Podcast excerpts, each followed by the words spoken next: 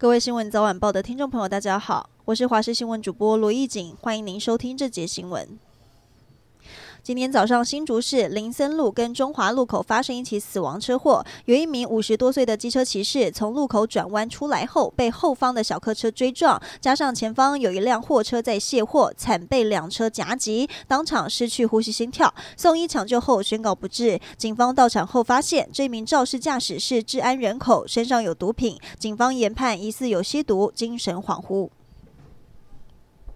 台湾大学化工系实验室今天将近十二点传出爆炸起火意外，消防人员紧急到场。根据校方的说法，当时学生在进行实验，但因为氯化铝碰到实验中的热油才会产生爆炸，现场一度启动重大伤患机制，共造成九名学生送医治疗。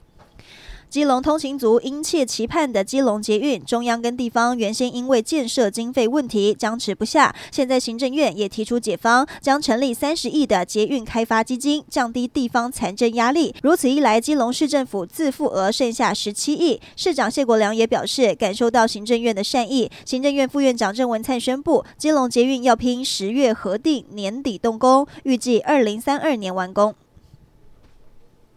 过去两届跟民进党合作的无党籍立委赵振宇宣布参选连任，刚好在他的选区桃园第六选区，民进党没有提名，所以现任行政院副院长郑文灿在民进党的中执会特别建议党中央和立院党团先进行讨论，看要用什么方式来加以推荐。根据了解，不会用民主大联盟的模式。外界推测，一来赵振宇不是新人，二来有官司缠身，郑文灿也表示会想出最适合的方式。